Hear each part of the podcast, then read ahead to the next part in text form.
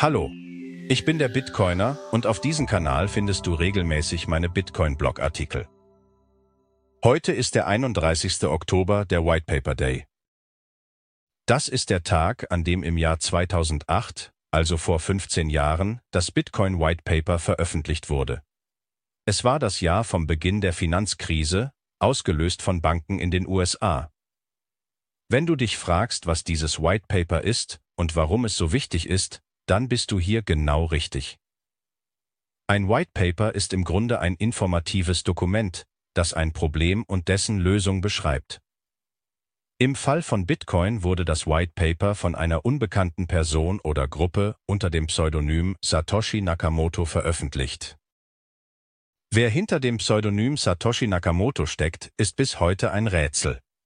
Es könnte eine Einzelperson oder eine Gruppe von Menschen sein, was jedoch bekannt ist, Satoshi gehörte den Cypherpunks an. Die Cypherpunks sind eine Bewegung, die in den späten 1980er und frühen 1990er Jahren entstanden ist. Sie setzen sich für den Einsatz von Kryptographie, Verschlüsselung ein, um Privatsphäre und individuelle Freiheit zu schützen. Die Bewegung hat maßgeblich zur Verbreitung sicherer Kommunikationstechnologien beigetragen und ist eng mit der Entwicklung von Konzepten wie dem digitalen Geld, zum Beispiel Bitcoin, verknüpft. Aber letztlich ist die Identität weniger wichtig als die revolutionäre Technologie, die geschaffen wurde.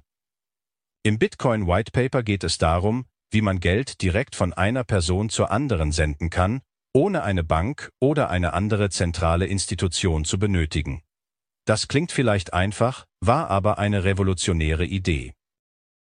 Du fragst dich vielleicht, warum dieses Dokument so eine große Sache ist. Nun, es hat nicht nur die Geburt von Bitcoin eingeleitet, sondern auch die Grundlagen für die sogenannte Blockchain-Technologie gelegt. Das ist ein digitales Register, in dem alle Transaktionen verzeichnet sind. Und dieses Register ist nicht auf einem zentralen Server gespeichert, sondern auf vielen Computern gleichzeitig. Das macht es sicher und transparent. Vielleicht hast du schon vom Doppelausgabenproblem gehört.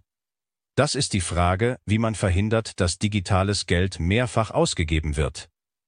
Stell dir vor, du hast eine digitale Münze auf deinem Computer. Was hindert dich daran, diese Münze einfach zu kopieren und mehrmals auszugeben?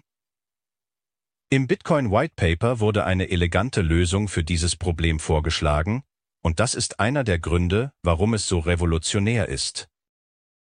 Seit der Veröffentlichung des White Papers am 31. Oktober 2008 hat sich die Welt der Kryptowährungen stark entwickelt.